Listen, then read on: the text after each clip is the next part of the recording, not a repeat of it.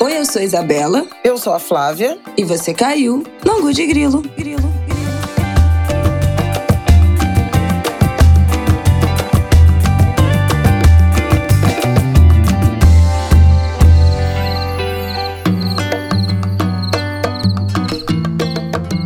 Oi, gente! Boa terça-feira para vocês. A voz está de centavos, mas estamos aqui. Tudo bem, Flavel? Tudo bem, minha voz também não tá boa, não. A garganta esse fim de semana reclamou um bocado, mas seguimos. Rio de Janeiro é isso, entendeu? Um dia faz 31 graus com a umidade a 30%, no dia seguinte está chovendo, mínima de 15 graus. É, é uma coisa inacreditável. A nossa saúde não existe mais nessa cidade. Estamos virando. O Rio de Janeiro está virando São Paulo. Fica aí o meu, a minha nota de repúdio. Bom, vamos que vamos. Vamos abrir esse ângulo falando do, do tal, né? Do 7 de setembro e seus desdobramentos. Acho que a essa altura todo mundo acompanhou, né? Tudo que aconteceu, o discurso, as repercussões mas acho que vale a gente voltar um pouquinho. Vamos falar sobre a morte da Rainha Elizabeth. Meu Deus, é, não dá nem para dizer que ninguém estava esperando, porque 96 anos, mas todo mundo vivendo, né, esse momento histórico. E aí as declarações mais loucas possíveis. Vamos falar sobre isso e o que que essa monarquia também representa. E no nosso terceiro bloco, um compilado de coisas. Fomos na exposição Defeito de Cor no Mar, queremos prestar nossa homenagem a Emanuel Araújo, temos indicação de livro novo que saiu de jornalista competente, querida. E é isso, né? Nosso terceiro bloco vai ser aquele ângulo de grilo de assuntos. Então uhum, vamos que vamos. É Bom, 7 de setembro.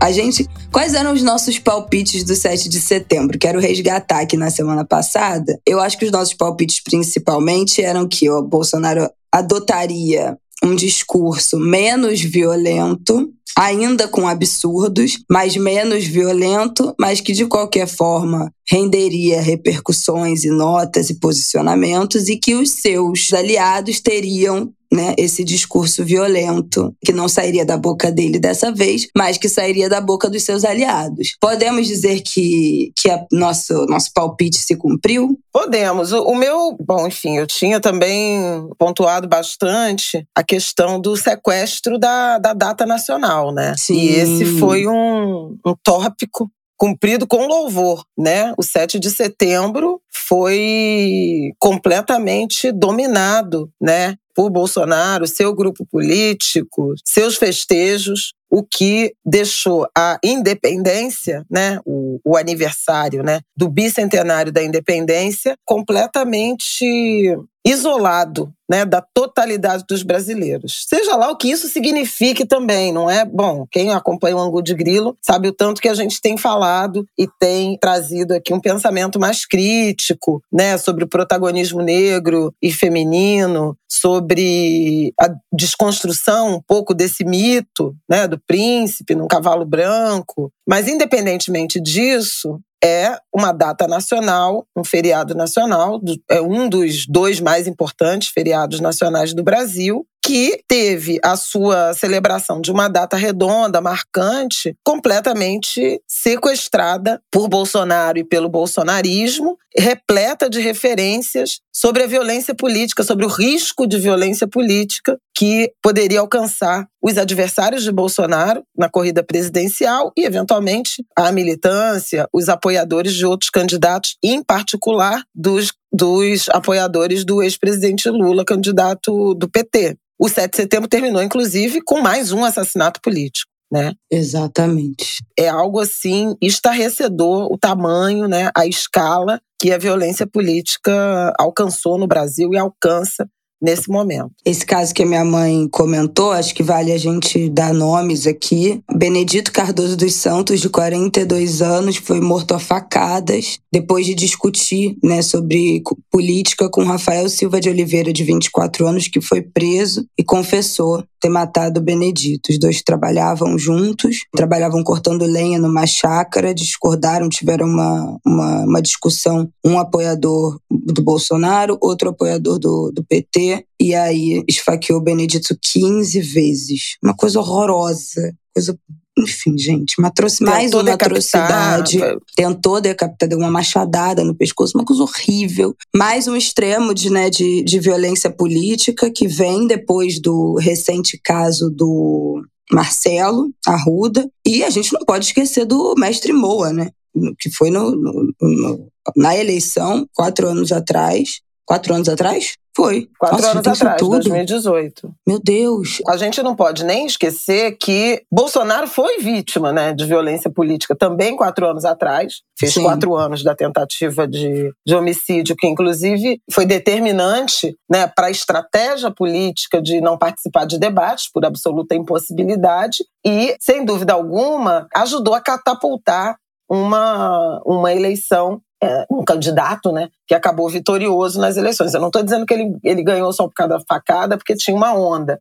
Mas o episódio de violência política, sem dúvida alguma, criou comoção, solidariedade e deu a Bolsonaro preciosos minutos e centímetros de cobertura jornalística que ele não tinha no horário eleitoral, né? Então também tem muitos estudos, inclusive, desse tema, né, da, da, da, campanha política de 2018, que relativizam o fato de Bolsonaro ter ganho a eleição sem ter tempo é, no horário eleitoral, que é algo que sempre se pensou muito importante na, na disputa política no Brasil, é, em razão de esse tempo escasso, que eram segundos, né, no, no horário eleitoral em 2018, ele foi, em larga medida, primeiro, substituído né, por uma estratégia de rede social de WhatsApp, né, distribuição de mensagens, inclusive de fake news, muito eficiente, coisa que não era usada na mesma uh, intensidade e eficiência dos adversários, e também um espaço em televisão e mídia que foi muito maior do que os outros candidatos em razão dessa tragédia da, da facada. Tendo sido vítima de violência política, ele se tornou e continua sendo um líder político que prega a violência política dioturnamente. E é um pouco sobre isso que a gente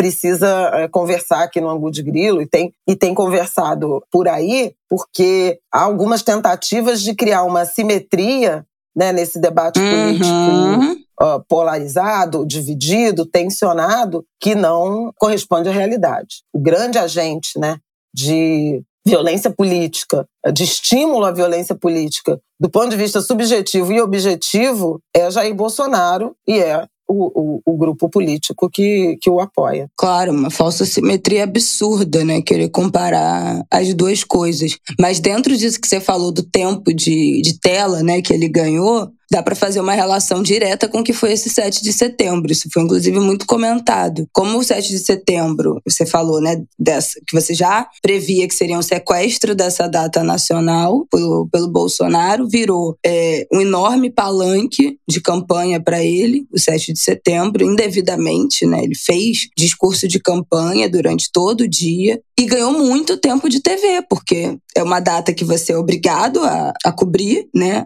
As emissoras são obrigadas a cobrir, são obrigadas a transmitir. Tem um discurso do presidente, é algo que, que é uma agenda nacional que tem a cobertura midiática e foi usada como palanque, como plataforma né, de discurso de, de campanha. Com muito, obviamente, com isso ele ganha muito mais tempo do que, do que os adversários, do que ele teria dentro só do, do horário da propaganda eleitoral. Então, é isso que se fala quando a gente diz que ah, quem está no controle da máquina pública né, já tem uma vantagem, porque consegue ter esse, esse destaque que os outros não têm. Tanto teve que usou, começou a usar trechos né, do, dos momentos do 7 de setembro na propaganda eleitoral e foi proibido. O TSE proibiu, obrigou que tirasse todos os trechos do 7 de setembro de dentro da propaganda eleitoral do Bolsonaro, porque estava sendo usado né, as imagens daquele dia. E, e enfim, discurso Exatamente. lamentável. É decisão do, do ministro Benedito Gonçalves, aliás, um dos poucos negros né, no Superior Tribunal de, de Justiça e, e, e, e também é, integrante do Tribunal Superior Eleitoral, a partir de pedidos da coligação formada por PT, PSB, PSOL e outros partidos, porque era um evidente abuso de poder político, né, poder econômico e, e político, a apropriação do 7 de setembro pelas campanhas. Depois a gente pode falar um pouquinho dos, de toda, toda a simbologia né, do 7 de setembro, da campanha e do discurso, ainda muito agressivo, ainda muito violento, embora não com a intensidade ou a franqueza, digamos assim, que a gente viu no 7 de setembro de 2021. Mas aí você falava do, da decisão do, do TSE, para te devolver aqui a palavra, eu só queria lembrar que tem outras três ações, quer dizer, já são três ações pra, com pedido para apurar o ilícito eleitoral no evento de, de Bolsonaro no 7 de setembro. É bem complicado, porque o TSE fica numa situação, houve flagrante abuso, mas há um evidente constrangimento, ou um certo temor, até eu diria, de tomar uma decisão mais radical, por exemplo, a impugnação da chapa, e dar munição para discurso e atos golpistas de, de Bolsonaro. É, é, é a, a, democracia no, no corner, né? O sistema é, eleitoral e o funcionamento da democracia no corner em razão desse ambiente de, de ameaça permanente, né? De tensão permanente. Acho que assim, não precisa, a gente não precisa se estender com, com o discurso, né? As, as coisas, as bizarrices que Bolsonaro falou, negócio de imbrochável. Gente, enfim, né? A gente já já, já, falou isso aqui, esse, esse, essa obsessão pelo fálico desse, dessa gente. Acho que não, não vale a gente voltar nesse assunto, mas eu queria voltar numa coisa que a gente tratou no longo da semana passada, que foi os ataques aos jornalistas. Aqui no Rio de Janeiro foi colocado um grande cartaz, né? É, Quase um, um outdoor. Banner, né? Um banner. É um banner, isso, um banner imenso de ataque à jornalista Vera Magalhães. A gente falou semana passada sobre o ambiente né, de insegurança de ataques a jornalistas a gente citou que a Vera foi atacada diretamente pelo Bolsonaro na Band, no debate da Band, e como isso foi um chamariz de ataque à Vera nas redes sociais e também pessoalmente lá no 7 de setembro. Um banner enorme com a foto dela. Ela, obviamente, se manifestou nas redes, disse que vai entrar com, com processo, querendo mais informações sobre isso. Muitos outros jornalistas, outras pessoas se solidarizaram e a gente entende de novo, né, mais um pouco como é que funciona esse mecanismo, né? essas ações, essas ações coordenadas, essas operações de influência que começam, e é por isso que a pesquisa também falava disso, né? Como, como o, o presidente e a sua família, os seus aliados, são o, é, o grande detonador desses ataques, o chamariz desses ataques, que continuam reverberando, né? Semanas depois. Então, mais um episódio lamentável que, que cria ainda mais, tensiona ainda mais esse ambiente de violência. E aí eu acho que cria um receio, né, pro. A gente estava até falando disso nesse né, final de semana. Ir ou não votar com camisa vermelha, ir ou não votar com adesivo esse ano. Como é,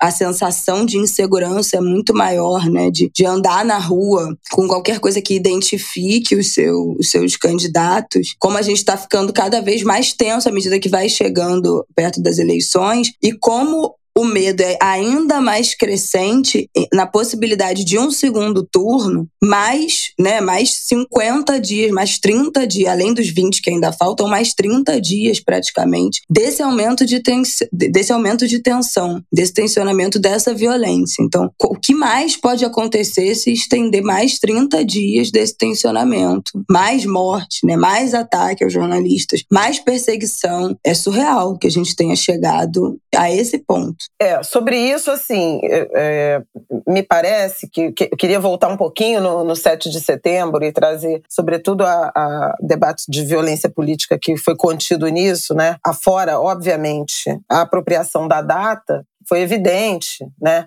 Pela tribuna ocupada, pelo desfile militar, o desfile militar de Brasília, é, ele teve até é, desfiles de tratores que não tem nada a ver com, com o 7 de setembro, né? A própria composição da, da tribuna em que o vice-presidente ficou um passo atrás e ao lado do presidente estava o empresário dono da Avan, né? Bizarro, que ficou gente. separando o Bolsonaro do presidente de Portugal, Marcelo Rebelo de Souza, que é exatamente o presidente de Portugal, né? Na celebração do bicentenário da independência, numa é bizarro, numa sinalização. Bizarro.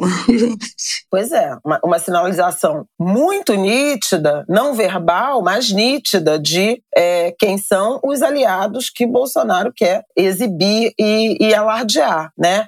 é um empresário, aliado de primeiríssima hora, que é investigado por pertencer a um grupo de supostos, né, suspeitos, né, empresários golpistas, investigado pelo Supremo Tribunal Federal, num inquérito presidido por Alexandre de Moraes, que vem a ser o presidente do Tribunal Superior Eleitoral, e esse indivíduo teve lugar de honra na tribuna das autoridades no, no 7 de setembro de celebração do bicentenário é um recado. No Rio de Janeiro, Daniel Silveira também uh, compartilhou, esteve no palanque, que vem a ser o deputado condenado a oito anos por ataques às, às instituições democráticas e, aos e, a, e a ministros do Supremo, do, do Supremo Tribunal Federal, incluindo Alexandre de Moraes, e que teve aquele perdão né, assinado por Bolsonaro antes mesmo do início da, da pena. Aliás, Daniel Silveira, na semana passada também, teve a a candidatura, o registro de candidatura negado pelo Tribunal Regional Eleitoral, pelo entendimento de que os efeitos secundários daquela condenação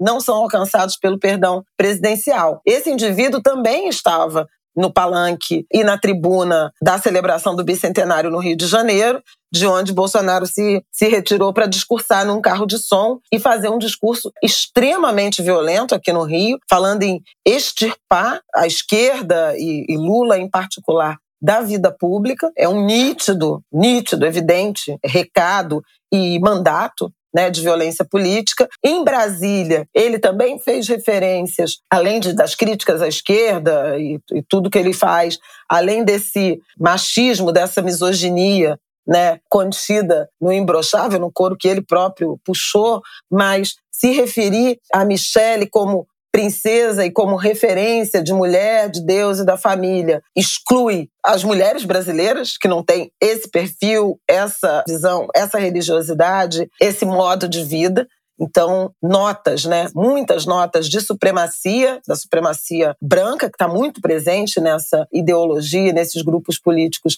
de extrema direita, mas falou também em lançar um segundo mandato, adequar essas forças, não com essas palavras, mas adequar as instituições às quatro linhas da, da Constituição, como ele entende que sejam as quatro linhas da Constituição.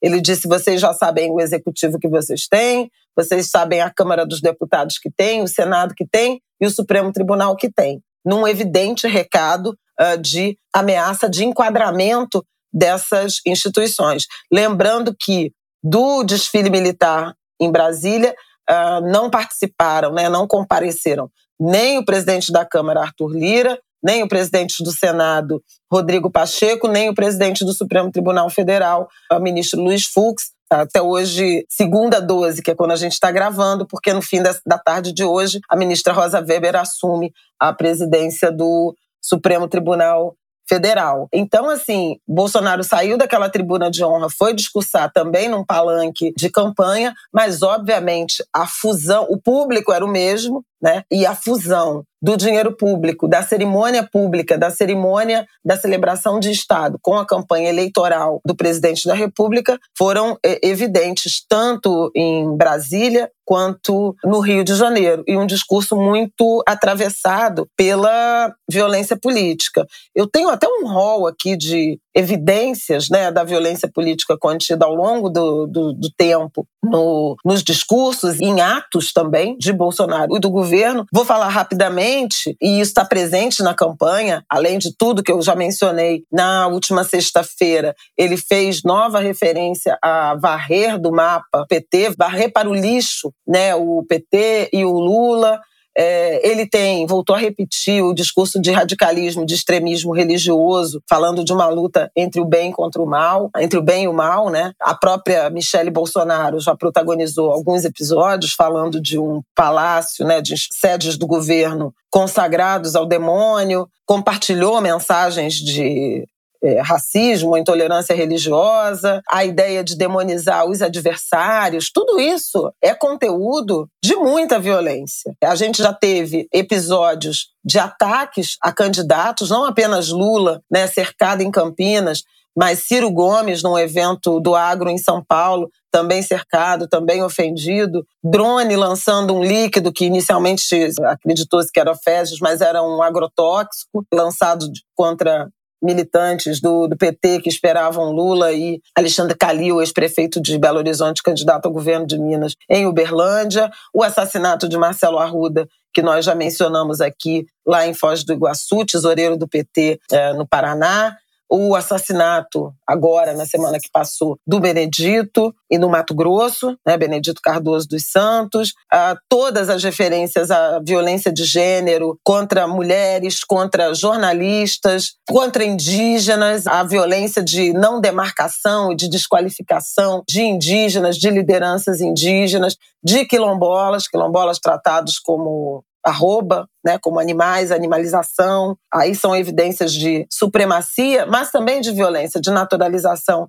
da violência. Filhos do presidente que faz bolo de aniversário com arma, né, de exaltação às armas, aliados autoridades que já foram investigadas por símbolos nazistas, discurso nazista, né? A violência contida num lema que o presidente tem repetido muito, que é de povo armado não será escravizado, que é, eventual, é, é evidentemente um mandato de violência política, e as medidas objetivas de permitir mais acesso às armas e menos controle das munições. Os institutos Igarapé e Sou da Paz contabilizaram um milhão e 6 mil armas em mãos dos caçadores, atiradores e colecionadores. Esse número triplicou durante os anos de governo Bolsonaro. E o próprio Tribunal Superior Eleitoral tomou medidas de forma unânime, né, aprovou a é, decisão de proibir a entrada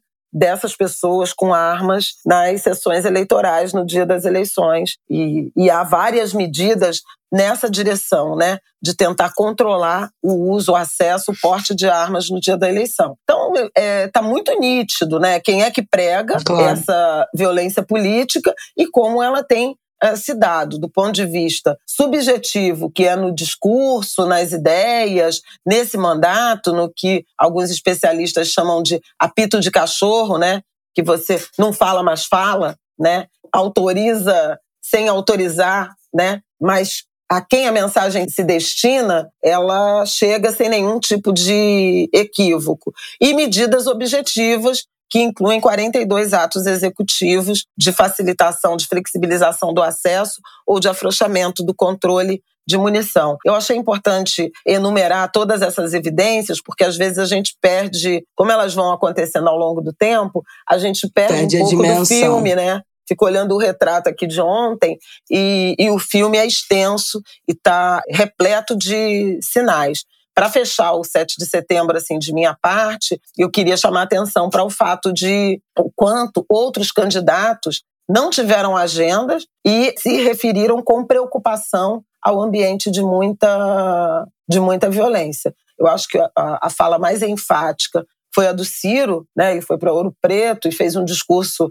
de um certo, ele, ele, ele disse alívio e tristeza, né, é, em relação a, ao 7 de setembro, alívio por não ter terminado e no final das contas até terminou, né, com um homicídio lá no Mato Grosso, mas que até aquele momento não tinha ocorrido nenhuma matança, tragédia nacional em razão dessa uh, radicalização e, e, tristeza por essa por esse sequestro e pelo espetáculo uh, vergonhoso que o Brasil teve que testemunhar né, numa data que seria de todos os brasileiros. Lula usou o, o seu tempo para se defender dos ataques que recebeu e cobrar é, explicações, né? Tem uma, tem uma tensão muito grande em torno de Jair Bolsonaro com a, o escândalo dos 51 imóveis comprados uh, pela família, pelo clã, né, com dinheiro vivo. A Simone Tebet também chamou atenção para esse ambiente de violência política e me impressiona como a violência política está pautando, talvez seja o, o, o protagonista, grande protagonista dessas eleições nesse momento. E isso é muito triste, muito duro de, de acompanhar. É isso, gente. Acho que falamos já demais desse dia. Chega, mas um cenário preocupante. Eu acho que.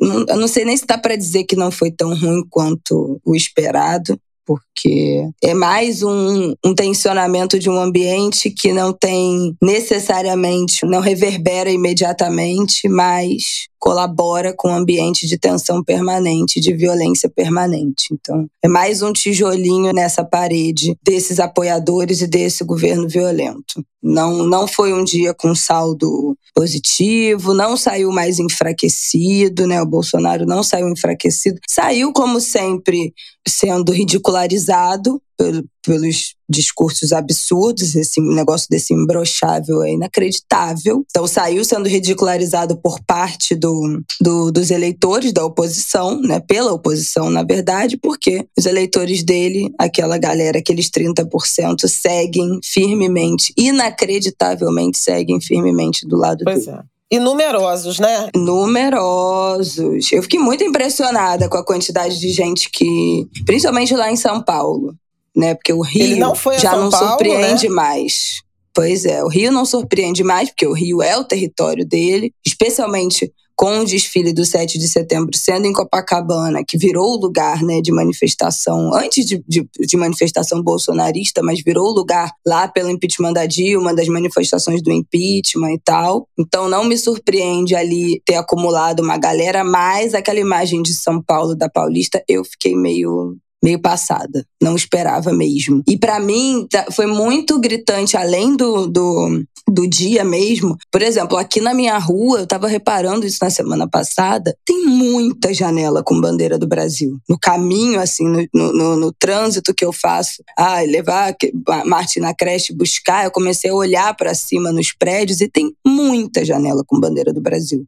É óbvio que eu moro num, num território inimigo, mas, por exemplo, durante os debates, as aparições, né, o, o, Bolsonaro no Jornal Nacional, é, teve muito mais vaia e grito na janela contrário a ele, algumas poucas manifestações de apoio, mas nas janelas muita bandeira. Vi muita, além da galera do 7 de setembro, né, que vi motoqueiro com bandeira, gente de moto com camisa do Brasil e tal, mas tenho visto na rua frequentemente bandeira, adesivo de bandeira do Brasil em carro, aquela bandeirinha pendurada na janela. Então, essas manifestações silenciosas, né, essas, essas posições silenciosas que estão sendo tomadas é, de forma permanente, não só na inflamação ali do 7 de setembro, as pessoas estão mesmo desfilando com esses símbolos né, de, de apoio a esse governo, o que para mim é bizarro. Essa é uma característica Ainda. muito marcante né, desses movimentos de extrema-direita, que é a apropriação dos símbolos nacionais, e o, o grupo bolsonarista fez isso sim. Sequestro da camisa da seleção brasileira,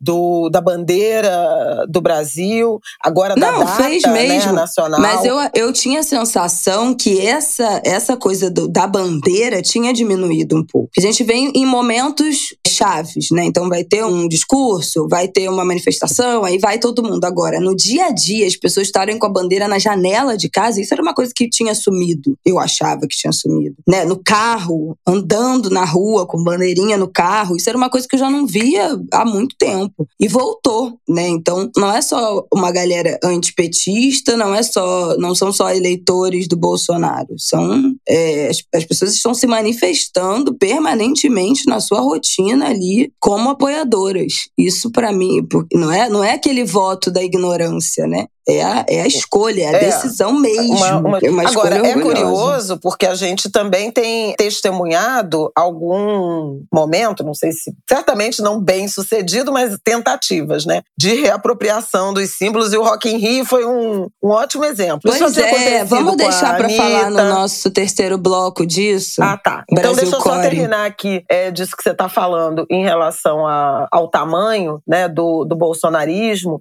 porque me parece que, óbvio, Obviamente, Bolsonaro quer um segundo turno, tem ainda alguma esperança, embora não seja o que as pesquisas mostram, mas alguma esperança eh, de ganhar a eleição, de ter direito aí ao a um segundo mandato. As pesquisas não mostram, e um, uma característica desse também do 7 de setembro foi a tentativa de desqualificação das pesquisas, né? Mas eu acho que há uma estratégia em paralelo de manter essa, essa adesão, essa força política como oposição, né? É, manter o bolsonarismo vivo, mesmo sem Bolsonaro no poder. Eu não acho que é só que, que o 7 de setembro foi só uma estratégia para disputar e tentar ganhar a eleição, para criar um fato político que gerasse uma onda por Bolsonaro. Eu acho que o, o, o grupo político, é, eles sabem que, que podem perder, que tendem a perder, né?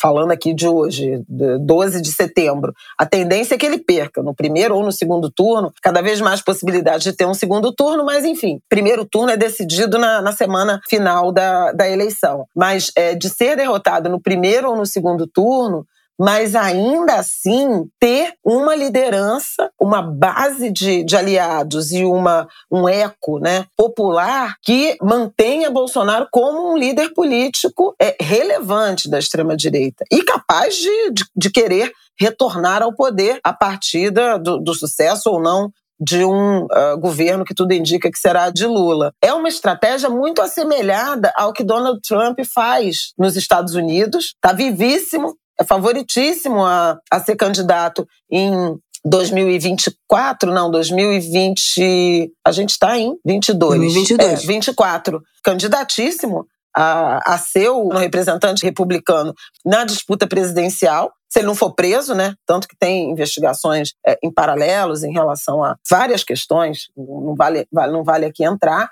mas é uma estratégia muito assemelhada, assim como outros grupos de extrema-direita mundo afora, que são derrotados, é, têm sido derrotados no, no, pleito, mas continuam fazendo muito barulho é, como oposição. E acho que o Brasil precisa se dar conta de que esse bolsonarismo continuará existindo, porque há muita adesão popular, né? Popular, ponto. Há muita adesão popular, independentemente de estar ou não no Planalto. E é preciso acompanhar algo que a gente já falou antes, qual composição, que composição terão Câmara dos Deputados e Senado Federal no fim desse, desse processo eleitoral porque eles podem ser numerosos também do ponto de vista uh, parlamentar para atrapalhar a governabilidade e impedir avanços, inclusive na, na legislação. Chega!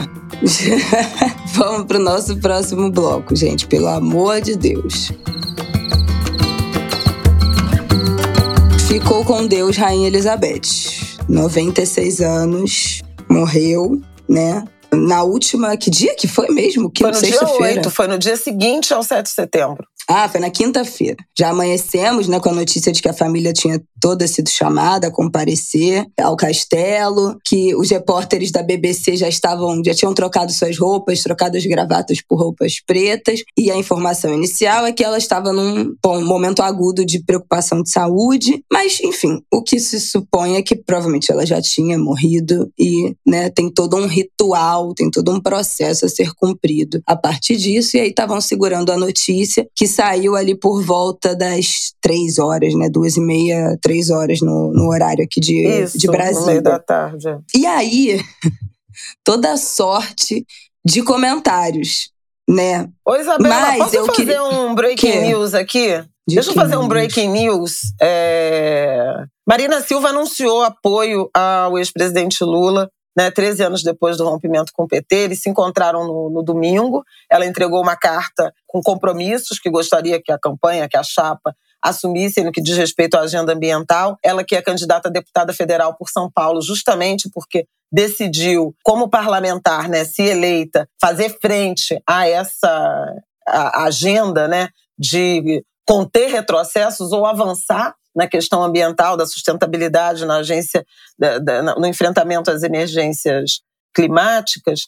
E a gente já tinha falado aqui no Angu eh, sobre a Marina, né? sobre a, a importância dela e sobre toda a tensão que cercou essa reaproximação com Lula. Inclusive, Lula cometeu alguns erros, falou da Marina muito raivosa. Eu acho que eu cheguei a comentar isso aqui num dos angus anteriores, então queria fazer esse breaking news porque Lula fez um movimento em direção a ela, a convidou para uma, uma conversa que ela aceitou ontem, no domingo, né, domingo dia 11, e agora ela expressa publicamente o apoio à, à, campanha de Lula, o que resgata aquela ideia da, da frente democrática que se construiu com o Alckmin, Geraldo Alckmin como vice, e agora Marina Silva entrando nessa, nessa aliança, ela que é uma referência global né, na, na questão da defesa é, do meio ambiente, mas é também uma mulher negra e evangélica. E aí também tem um, um papel, não diria principal, talvez secundário, mas é, importante nesse enfrentamento também no que diz respeito à aproximação né, da campanha do PT, do, do Lula, PT-PSB, com a, com a questão dos evangélicos, que também tem sido apropriado né, pelo presidente Jair Bolsonaro com o discurso de guerra religiosa dos evangélicos e do meio ambiente, né? Uhum. Porque pro, o, o, os governos Lula e Dilma também são muito criticados em relação ao agronegócio. Óbvio que nem, nem se compara ao governo Não, nem se compara. Bolsonaro. O que teve de avanço foi nos Não, governos Lula e Dilma. Nem se compara. Mas também sofrem críticas né, de ativistas ambientais que estão muito de olho nesse, nesse sentido. Mas voltando à rainha, toda sorte de comentários mas eu acho que vocês já sabem até o que, a gente vai falar aqui, né? Flávia hoje escreveu a coluna dela na semana passada sobre isso. Quem ouviu o ângulo que eu fiz, bati o meu textão aqui sobre essa instituição Igreja Católica, acho que também os meus comentários sobre monarquia vão muito nesse sentido, né? A monarquia, especialmente a britânica, foi bastante sequestrada pela cultura pop, né? Isso que tem, a gente tem comentado desde a semana passada, desde a da, da princesa Diana, né? Como um ícone de moda, como um ícone dessa transgressão também, o que, que virou essa perseguição também pela imprensa. Então, a monarquia, esses símbolos já tinham sido apropriados por uma pela essa cultura pop, não só de, de, de fashion, mas de fofoca, né? Como virou um assunto, uma família que, que é simplesmente uma, uma tradição, virou um assunto de página de fofoca, de tabloide. O príncipe Harry, durante muito tempo também, né? Durante a sua juventude e adolescência, que era pego fumando maconha, era pego pelado, e aí virava notícia nos tabloides, meu Deus do céu. E que outras monarquias do mundo não são, né? Esse ícone pop. A Espanha tem rei, tudo bem que a, a, muitos não, não têm a, a a projeção e a. Não é só projeção, mas a importância, eu acho que também política que tem a, a monarquia britânica. Mas a Espanha tem rei, Portugal tem rei, Holanda. É, Holanda tem rei, todos eles têm família real, que são conhecidos dentro dos próprios países, mas não tem essa projeção. Não, Portugal tem que a monarquia um britânica tem. né? Portugal não tem não rei, é, não. É rei tipo do rei do Brasil. É tipo a família real do Brasil. Eu achei que tinha não. rei de verdade. É, ele tem um chefe da, da casa real, mas não, mas não é. Não tem, Nessa não tem, toda, é, não. não. é uma monarquia, entendeu? Não é Entendi. É, não é uma monarquia, é uma república. Há 111 anos é uma república. Então não, e, não tem nenhuma conexão também, com o poder diferente do Reino Unido e outros. E tem esse esse essa a monarquia britânica Japão também virou, tem rei, né? Japão tem imperador, né? Ah, é, tem imperador também. É, também virou, bom, Coreia do Norte também. Enfim, whatever. Mas é, a monarquia britânica virou um alvo imenso da cultura pop antes até do, do The Crown, né? Que também é essa série que ganhou todos os prêmios de todas as. de tudo durante esses anos, que tá aí no ar. Mas antes disso, né, tinha The Tudors, que era o Henrique VIII, né? Que foi o fundador que criou a, a Igreja Protestante. Então, tem uma série já de, de, de produtos de, de audiovisual audiovisual que já falam, já colocam a monarquia nesse lugar. E eu acho que The Crown veio para coroar essa mítica né, em torno da, da família real, que tira dessas pessoas a sua devida responsabilidade dos processos de exploração, a qual né, a monarquia é responsável, é ativa, ativamente responsável, é a grande encabeçadora desses processos de colonização de muitos países que estão deixando de ser colônia muito recentemente. Nós podemos citar aqui nossa querida Barbados, país da,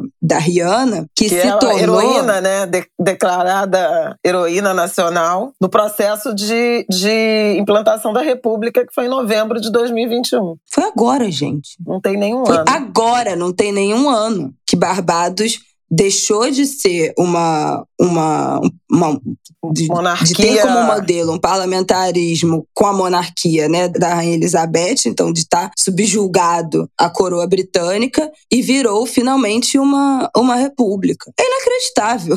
É inacreditável, assim. E a Rihanna, inclusive, participou né, dessa cerimônia. Ela já estava até grávida, de poucos meses. Depois, logo depois, descobriram. É inacreditável. Então, assim, como ainda né, a coroa britânica ainda detém territórios pelo mundo e como foi ativamente responsável por muitos processos de, de colonização, de escravização, de roubo né? Porque hoje, inclusive, a grande notícia que está viralizando nessa segunda-feira é que o maior diamante do mundo foi roubado pela coroa britânica da África do Sul. São os dois maiores diamantes do mundo. Um fica no cedro da, da, da, da rainha, né? Do rei e outro na coroa da, da rainha, que são diamantes avaliados em 400, 500 milhões de dólares, que pertencem à África do Sul e foram roubados.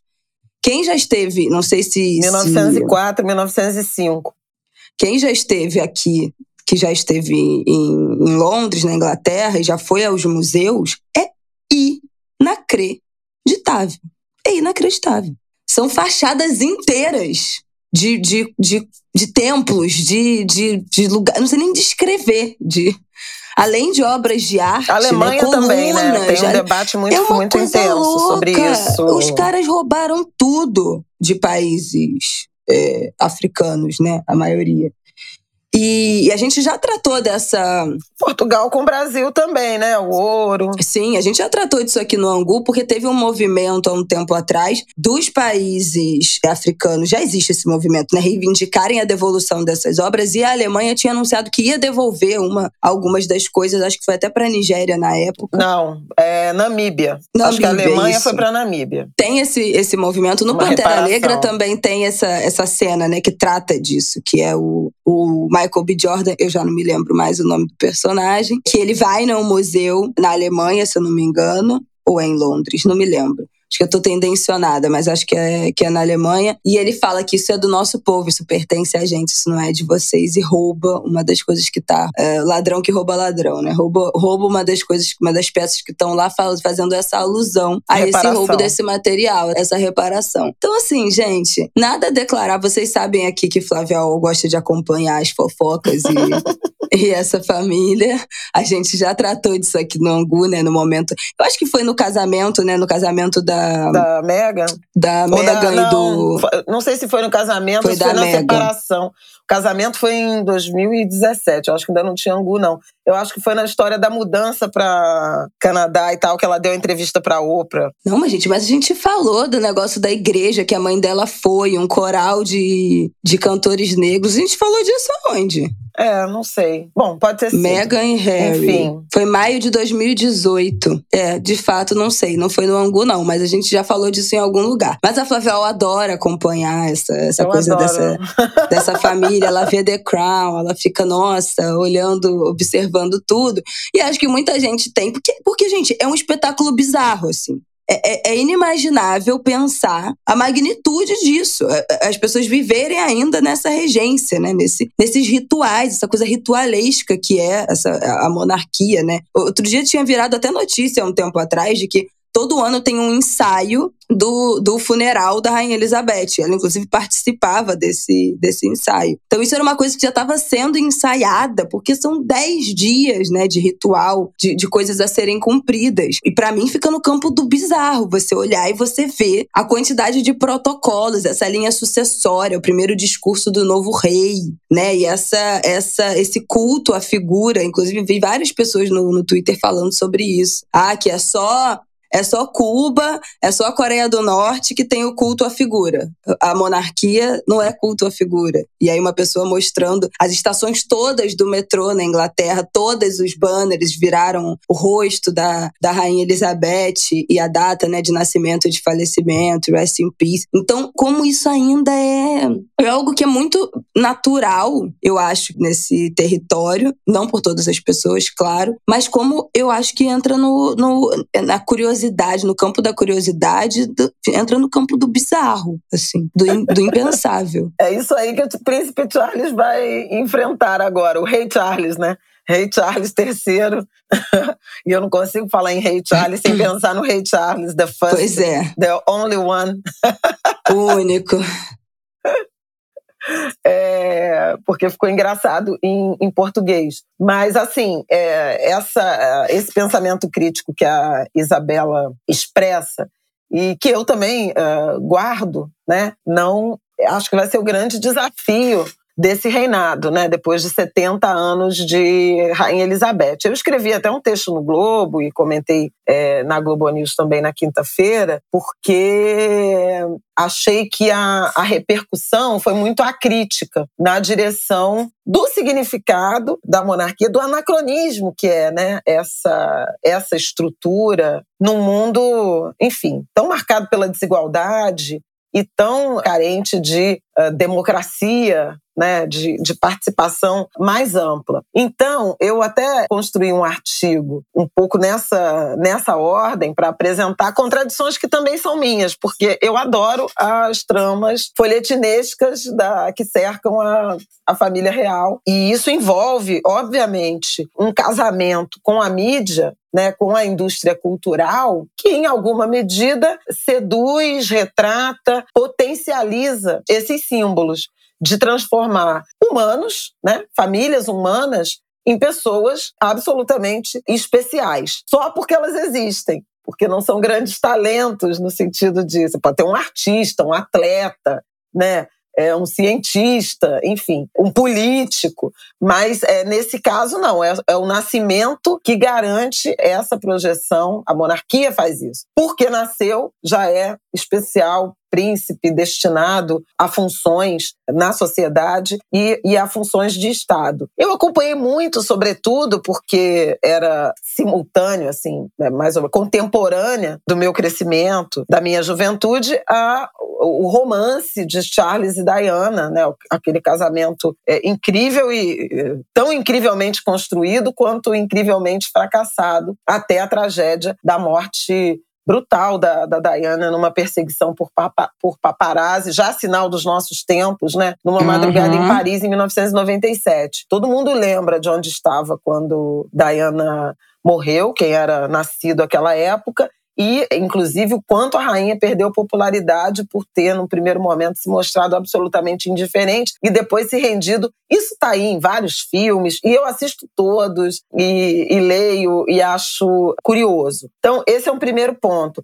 Quando eu viajo, visito, visito esses museus, visito é, na medida do possível. Quando eu costumava viajar. Já né? foi no Palácio de Buckingham? Eu já fiz a visita de verão no Palácio de Buckingham, assim como fiz visita ao Palácio de Versalhes também, né? da antiga monarquia francesa. E aí você entende por que, que o povo, eventualmente, no caso da França, se rebelou né, e decapitou todo mundo, porque assim, é uma coisa absurda. Errados né? não estavam.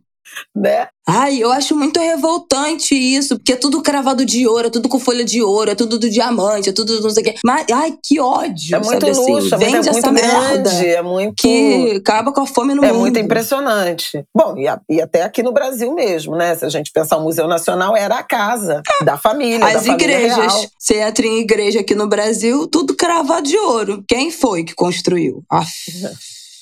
Então, assim, eu consumo esse, esses produtos, sobretudo do audiovisual, das visitas e tal. Acordei super cedo para ver o casamento de Meghan e, e, Harry, em particular por se tratar, né, de uma mulher negra, uma mãe negra sozinha, né, naquele altar orgulhosa de uma filha se casando com um príncipe. Muitas camadas aí de, de reflexão, de possibilidades. A Meghan que virou, é, ela foi alvo de um racismo profundo por parte da imprensa britânica e também da da Casa Real, né? Mas ao mesmo tempo foi muito acolhida por mulheres negras mundo afora e lá também no Reino Unido se juntavam num, num frenesi parecido com o que alcançou a Diana. Então esse é um primeiro ponto sobre ser parte de uma geração que foi intensamente afetada por essa construção de um imaginário pop dessa realeza. Não, pode construir um imaginário, só não pode esquecer o resto, entendeu? Não, exatamente. Aí eu vou é para a segunda isso. parte da minha reflexão, que é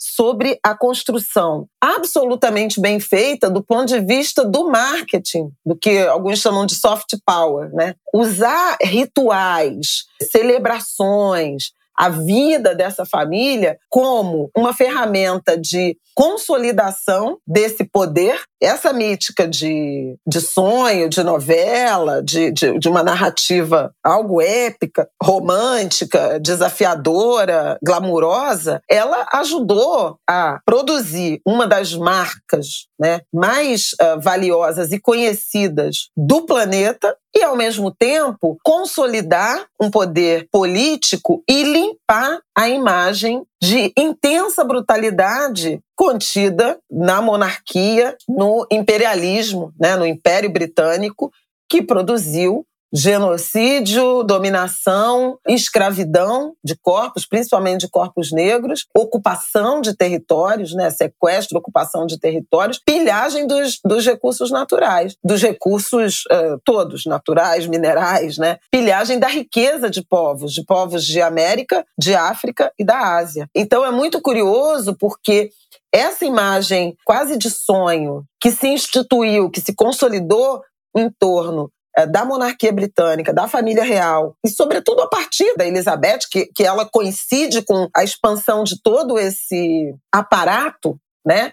E ela foi uma CEO, né? Uma líder com mão de ferro que sacrificou sentimentos de, da irmã, dos filhos, dos netos, é, em benefício dessa instituição, o quanto ela serve para mascarar, para higienizar a brutalidade da colonização. Então, a família real é uma das marcas, das cinco marcas mais importantes do mundo, junto com Coca-Cola, Nike, Ferrari, Microsoft e depois a família real. A Elizabeth II era uma mulher com influência digital, né?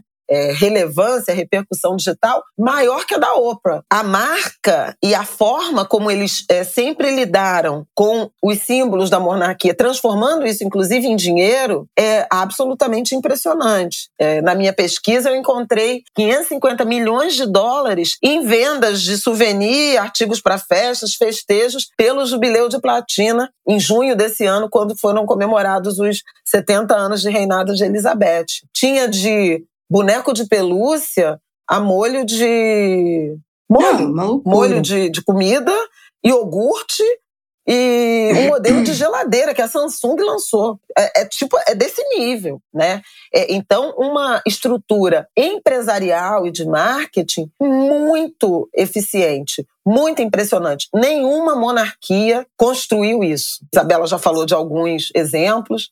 O mundo árabe também, né? Tá cheio de monarquia, de, inclusive ditaduras, né? Que não são nem constitucionais, como é o caso da, dos países subordinados aí à, à coroa britânica, mas nenhuma construiu uma imagem, nenhuma limpou ou tentou limpar a sua história de dominação e de brutalidade como a monarquia britânica e, sobretudo, é, a partir né, do reinado de Elizabeth, que teve uma função absolutamente relevante para a Europa do pós-guerra. É preciso reconhecer isso. Essas contradições elas estão todas unidas, estão todas no mesmo balaio. Também é importante é, reconhecer isso, essa estabilidade do Estado uh, britânico e do papel dessas figuras, de algumas dessas figuras na, na reconstrução da Europa depois da Segunda Guerra, depois da destruição do nazismo. Ela foi, é, de fato, uma mulher muito importante para aquele cenário europeu. Agora, O que a gente não pode é, e, e, e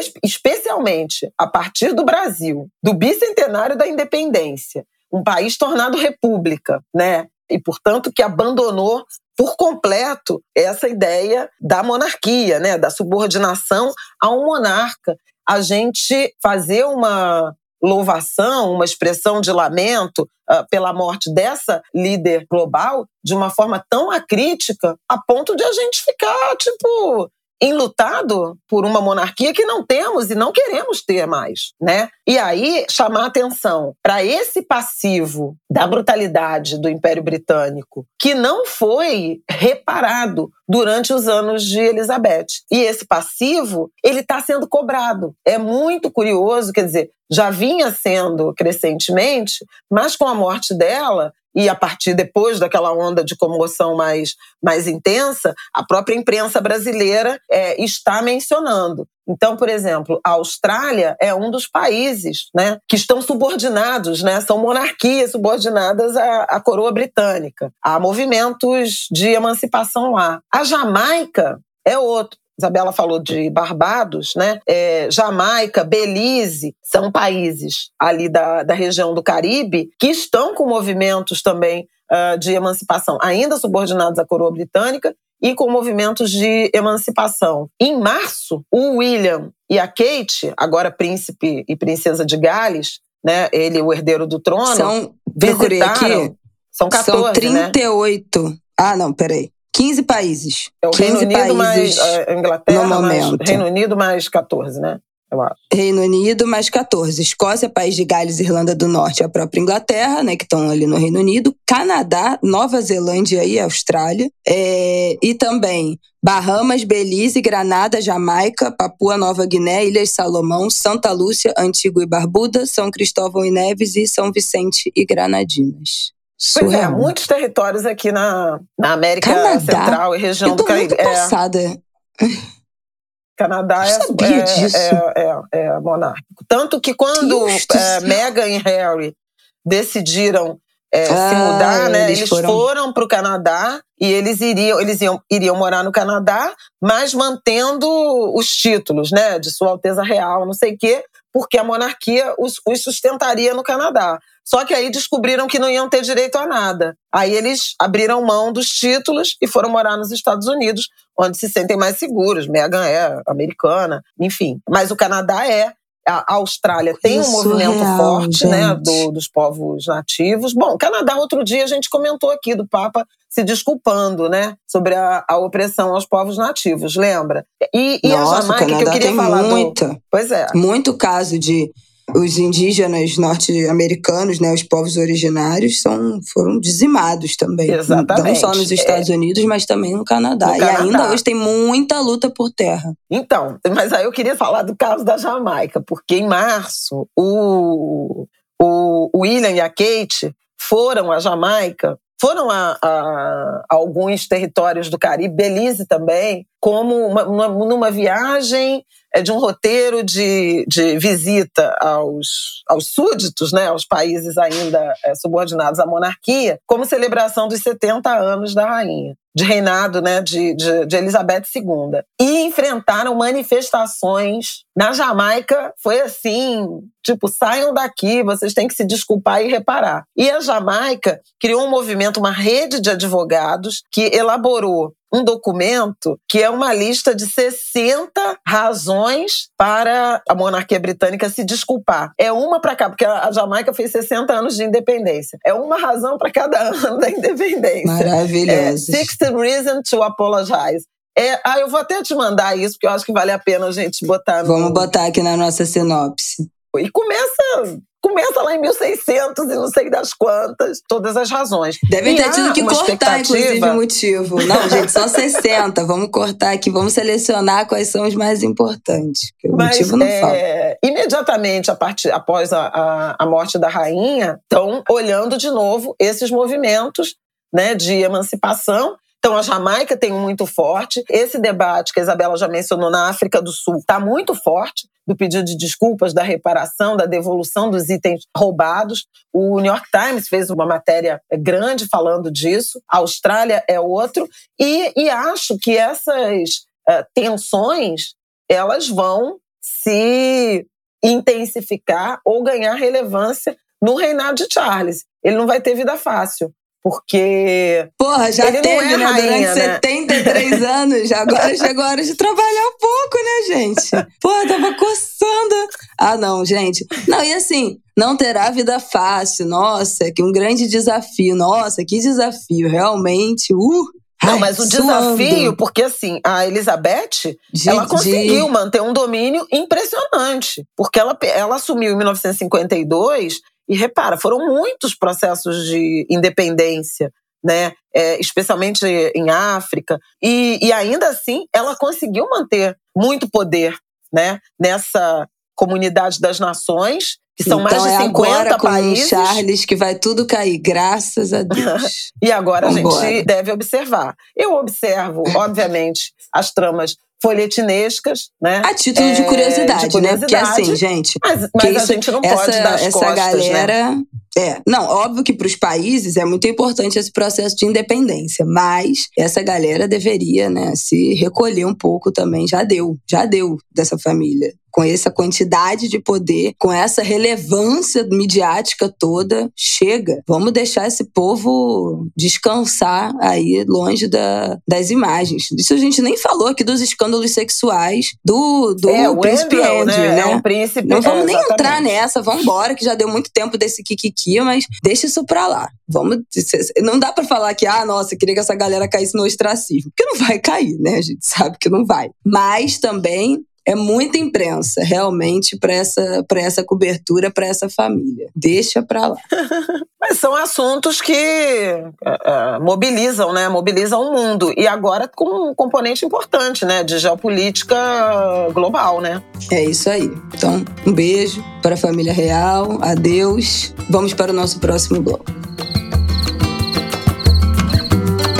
Gente, já falamos demais aqui nesse angu. Eu já estava querendo me encaminhar para o final, mas então eu queria citar duas coisas. A gente falou rapidamente sobre a tentativa de ressignificação da camisa do Brasil, e aí queria falar que tá rolando um movimento, que uma tendência Inicialmente, eu acho que eu enxergo como duas coisas separadas essa tendência de moda chamada Brasil Core, que tem viralizado no TikTok, tem viralizado entre modelos, entre famosas estrangeiras, essa combinação de cor, né? Verde e amarelo tem ganhado um tom fashionista em algum no TikTok, mas em algumas celebridades pelo mundo têm usado o Brasil como uma, uma nova estética de moda. E acho que paralelo a isso, tem uma tentativa de artistas brasileiros de ressignificar essa camisa. Isso aconteceu com o Jonga lá no festival, ai, eu não vou me lembrar, um festival em, em Minas, não foi o Sarará, foi anterior, mas o Jonga cantou com uma vestindo uma camisa do Brasil e falou sobre isso, essa camisa também é nossa e tal.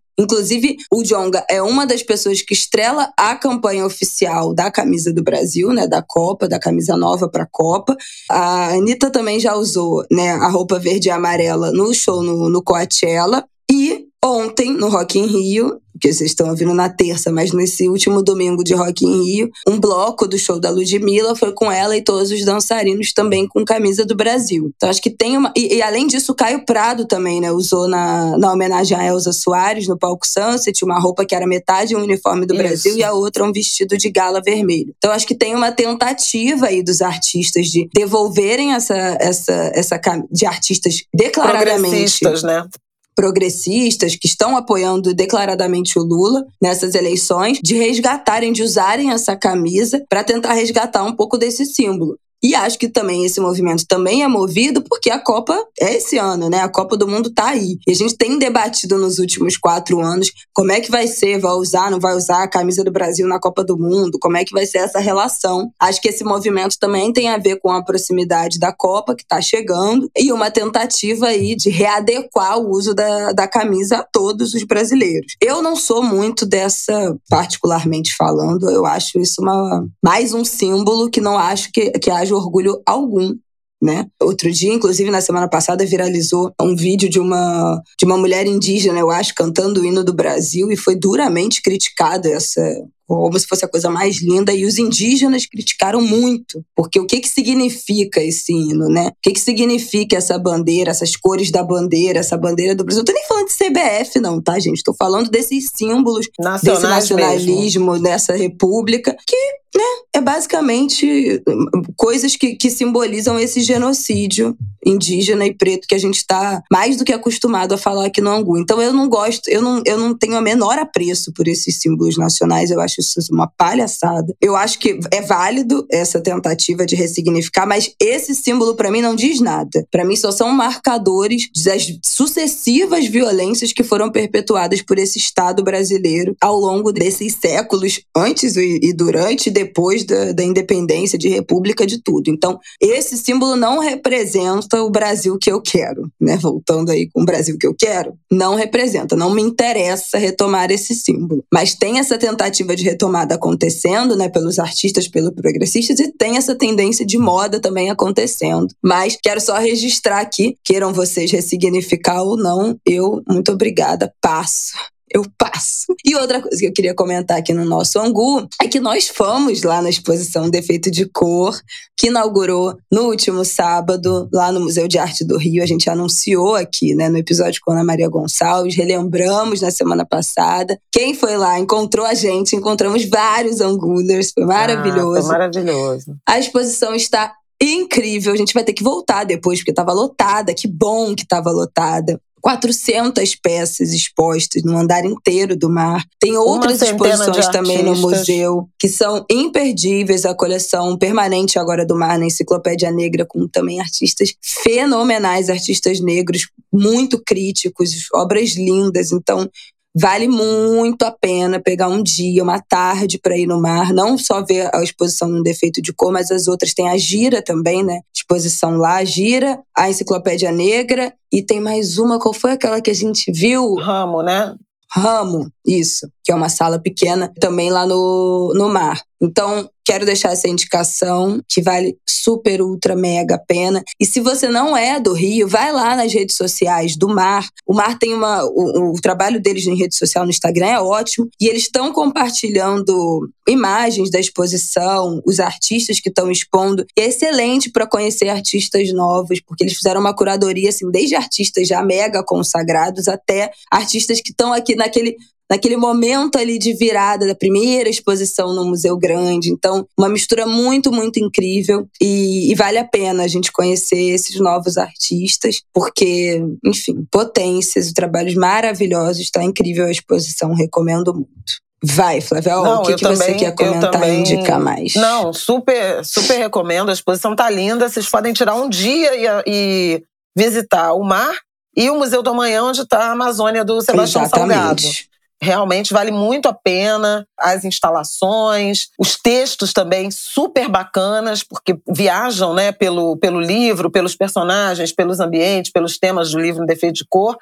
E uma curadoria muito sensível do Marcelo Campos, da Amanda Bonan, do Ayrson Heráclito e a participação da própria Ana Maria Gonçalves. Tá lindo e, e o Museu do Amanhã também tem tem o Sebastião Salgado, então vale a pena passar um dia por ali na, na, na, região da, da Praça Mauá, no Porto do Rio. A indicação que eu queria fazer é do livro da Juliana Dalpiva, O Negócio do Jair, a história proibida do clã Bolsonaro. Juliana, que tem, nos últimos três anos ou mais, se dedicado a um jornalismo investigativo de altíssima qualidade. Ela também fez o podcast sobre a, a história, sobre a construção né, dessa figura de Jair Bolsonaro. E o livro está sendo lançado, aliás, já foi pirateado. Eu queria até fazer esse apelo. É um apelo que ela fez e que eu acho que vale a pena. Para não, não, não, distribuir né, PDF de livro, o autor se remunera desse jeito. Então, é, é um livro que está sendo lançado. Vamos tentar não dar, dar corda né, para essa, essa prática que machuca muito a, indústria.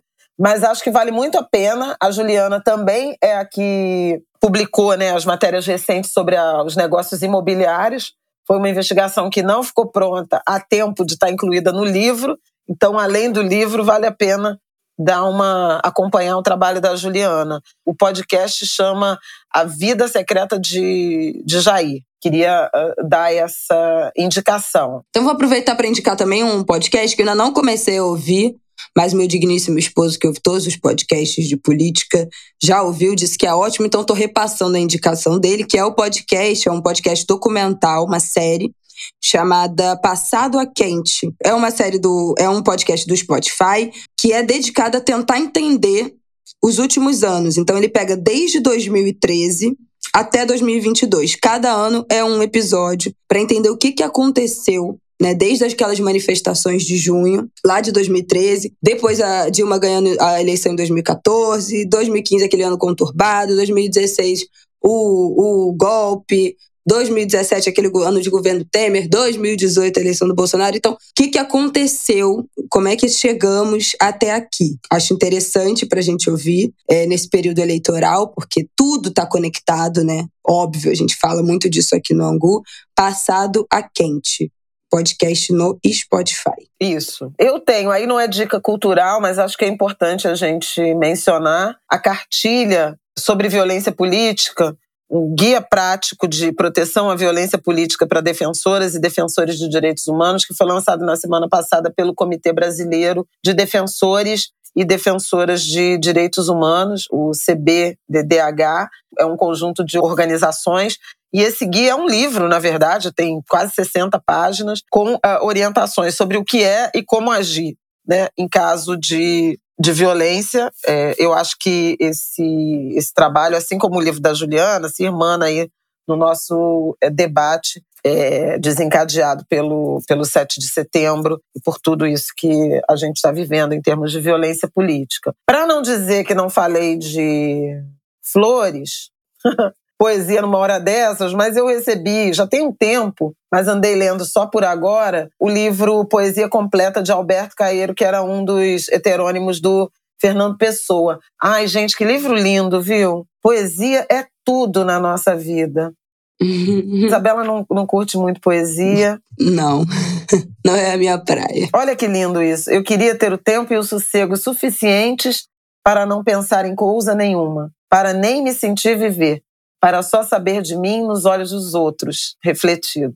Ah. Com essa finalizamos esse episódio? Não, com essa finalizamos não. Finalizamos com uma homenagem ao querido Emanuel Araújo, que eu conheci só à distância e lamento não ter tido a possibilidade de uma longa conversa, um café, um almoço, mas que precisa ser reconhecido como o gênio que foi. Artista plástico, escultor, curador, colecionador de arte, talvez um dos maiores, ou talvez o maior incentivador e, e ator para construir a relevância da arte afro-brasileira, das artes visuais uh, de negros e negras brasileiras. Ele é autor de, de, um, de um livro, na verdade, uma, uma obra vastíssima, volumes, chamado a, a, a, a Mão Afro-Brasileira, que faz esse inventário né, da contribuição do protagonismo dos negros na, na arte. Emanuel Araújo nasceu num 15 de novembro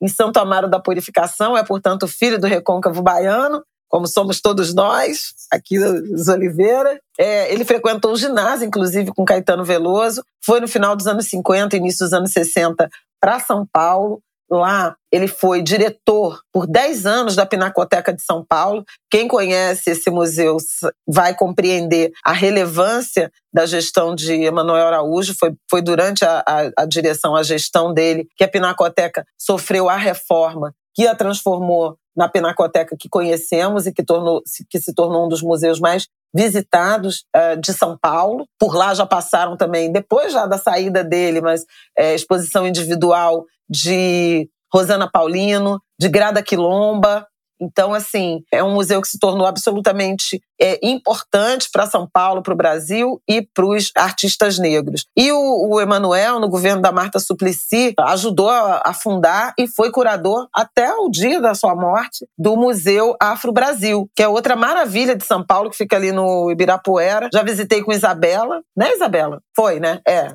Na nossa, foi, foi, foi, foi. Na nossa, numa das nossas viagens a São Paulo. É uma coleção impressionante né, de, de escultura, de pintura, de objetos, né, da produção mobiliário, da produção artística, né, de negros e negras brasileiras. O Emanuel Araújo morreu naturalmente, de causas naturais, estava produzindo, estava planejando uma exposição para o início do ano que vem, é, em contato com galerias, inclusive é, do exterior. Morreu no 7 de setembro. E é curioso, né? Todo mundo chamou atenção. A gente vai compartilhar um artigo, principalmente o artigo do da, o obituário da Folha e o artigo que o Hélio Menezes, que é curador da Bienal esse ano, que foi curador da exposição Memórias Afro-Atlânticas, que volta e meia a gente é, comenta aqui, todo mundo mencionando a coincidência de esse homem ter nascido num 15 de novembro e ter morrido num 7 de setembro. Duas datas nacionais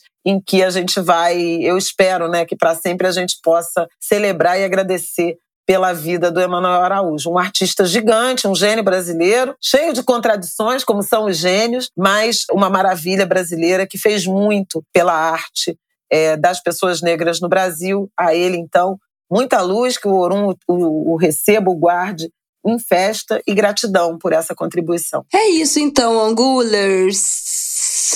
Mais um ângulo de grilo no ar. Boa semana para vocês. Não é isso, Flávio? Mais nada a acrescentar. Semana. Bom final de semana. Aproveitem, procurem nossas referências, nossas indicações de conteúdo, que vocês procuram mesmo. É uma coisa impressionante. Como vocês vão atrás das nossas indicações. Muito feliz por isso. Ah, última coisa que eu tinha para falar. Ih, hoje foi O ela, show hein? da Maria Rita. Ah, a gente é. não falou aqui do show da nossa Angular, Maria Rita, que foi maravilhoso. Gente, foi, ma foi mais que um show, foi uma sessão de descarrego, Nossa, sinceramente. Foi maravilhoso. Foi uma o público coisa se assim. entregou total. Eu fiquei muito surpresa, né? Porque tem esse medo de que, ah, nossa, porque é samba, as pessoas no Rock in Rio não vão gostar. Não- Nossa, o público delirou.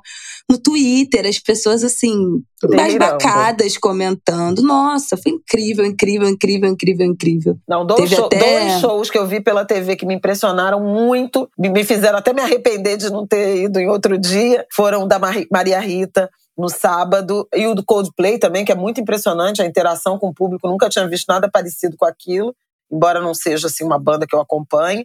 E, o da Ludmilla, no né? domingo, Ah, né, gente? juro por Deus. Foi O Rafael foi avassalador. botar o Martin pra dormir. Quando ele voltou, eu tava na sala dançando em frente em pé, em frente à televisão.